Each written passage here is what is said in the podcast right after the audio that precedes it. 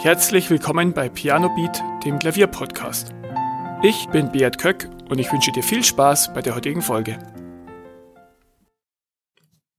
In der heutigen Folge möchte ich dir von der 80-20-Methode oder dem Pareto-Prinzip erzählen und wie es dir beim Üben hilft. Kurz zum Hintergrund. Das Pareto-Prinzip ähm, hat ein italienischer Ökonom entwickelt, Wilfredo Pareto, der herausgefunden hat, dass in Italien 20% der Leute 80% des Landbesitzes haben. Dann hat er sich umgesehen und hat dieses selbe Verhältnis auch an anderen Stellen festgestellt. Zum Beispiel in seinem Garten haben 20% der Pflanzen 80% des Ertrags gebracht. Und er hat auch festgestellt, dass zum Beispiel 20% der Leute 80% des Vermögens haben. Und dieses Prinzip lässt sich fast überall beobachten.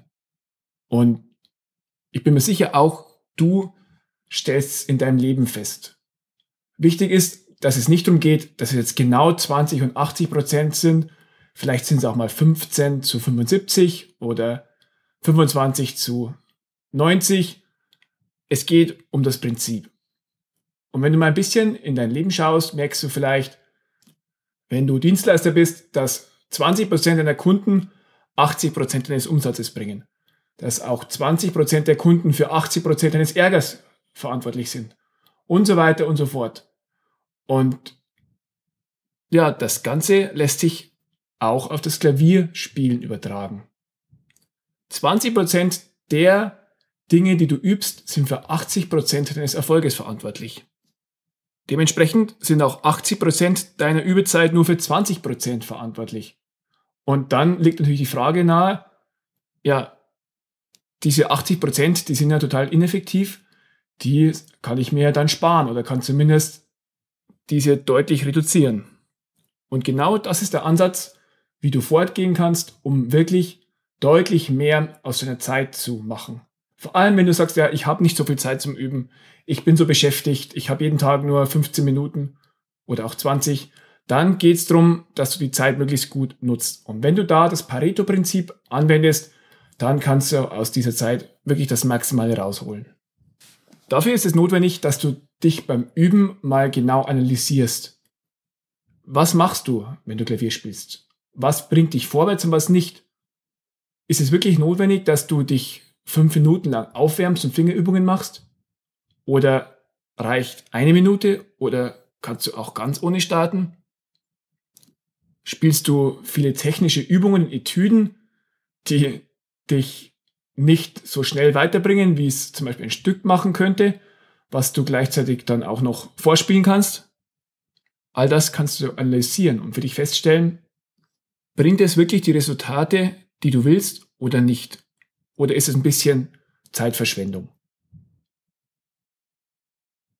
Bevor du dich daran machst, dein Üben zu analysieren, musst du natürlich auch wissen, was ist dein Ziel. Wenn du ein Ziel hast, zum Beispiel die Mondscheinsonate perfekt spielen zu können, den ersten Satz, dann musst du überlegen, ja, ähm, was sind da auch die schwierigen Stellen? Was sind die Challenges, die ich meistern muss, um wirklich voranzukommen? Denn auch beim Üben im Stück hast du 20% der Stellen äh, erfordern 80% der Übezeit. Und dementsprechend ist es wichtig, dass du die herauspickst. Und auch wenn du sagst zum Beispiel, ich habe einen schnellen C-Dur-Lauf in einem Stück und den kriege ich einfach nicht hin, dann überleg, welche Übungen können dich in minimaler Zeit weiterbringen, dass du das schaffst. Ist es wirklich gut, das Ganze einfach nur 100 Mal im gleichen Tempo zu spielen? Oder ähm, kannst du mit 20% der Übezeit, also wenn du wirklich nur ganz langsam übst, deutlich schneller zum Ziel kommen? Wenn du wirklich ganz strukturiert vorgehen willst, dann kannst du eine Art Übetagebuch führen. Schreib genau auf, was du machst. Schreib auf, wie du übst und daneben kannst du dann schreiben, ähm, ob es die gewünschten Erfolge bringt oder ob es dich eher nicht so weiterbringt. Und dann kannst du nach jeder Übezeit wirklich drangehen und das betrachten und dann beim nächsten Mal optimieren und, und dann auch unnötige Dinge weglassen. Versteh mich aber nicht falsch. Es geht nicht darum, dass du dann ganze, manche Sachen gar nicht mehr machst. Zum Beispiel, dass du gar keine Tonleiter mehr übst oder gar keine Akkorde mehr spielst, sondern es geht darum, dass du die Zeit für die Dinge, die dir nicht so viele Erfolge bringen oder die dich nicht so viel weiterbringen, reduzierst. Vielleicht ist es wirklich nicht notwendig, dass du ähm, 10 Minuten zu Tonleitern übst, sondern vielleicht reicht auch eine aus. Und so gehst du an dein Üben ran und an den Spielen für dich Stück für Stück das raus, was dich am meisten weiterbringt. Und ja, das ist Arbeit, das ist vielleicht auch nervig und ist ein bisschen mehr Aufwand und du kannst nicht einfach dich ans Klavier hinsetzen und drauf losspielen. Aber es lohnt sich. Und sind wir mal ehrlich, wenn du schneller Fortschritte machst, dann macht es auch mehr Spaß. Wenn du wirklich Stücke in der halben Zeit lernen kannst. Und das ist wirklich möglich, wenn du effizient vorgehst. Natürlich ist es nicht notwendig, dass du immer, wenn du ans Klavier gehst, auf maximale Effizienz dich trimmst. Du darfst dich einfach auch mal nur hinsetzen und klimpern und einfach mal spielen, was sich gut für dich anfühlt. Aber wenn du wirklich ambitionierte Ziele hast, schwierige Stücke lernen willst und deine Zeit begrenzt ist, dann kann es dir enorm viel bringen, wenn du dich wirklich mit dem Pareto-Prinzip dran machst und schaust, wie kann ich noch effizienter Fortschritte machen ja, das war das Pareto-Prinzip ähm, auf das Klavierspielen bezogen. Und jetzt geht es aber noch weiter. Du kannst auch in deinem Alltag schauen, wo kann ich auch Zeit optimieren. Zum Beispiel, was das Thema Hausarbeiten angeht. Was sind die 20% der Dinge im Haushalt, die für 80% der Ergebnisse verantwortlich sind? Dann sagst du zum Beispiel, ja, ähm, am wichtigsten ist ähm, Staubsaugen, Flächen abwischen und das machst du dementsprechend häufiger. Und mit der Glaspolitur auf den Spiegel zu gehen, das kannst du seltener machen und gewinnst dadurch auch wieder Zeit, die du dann fürs Klavierüben oder für andere Dinge verwenden kannst.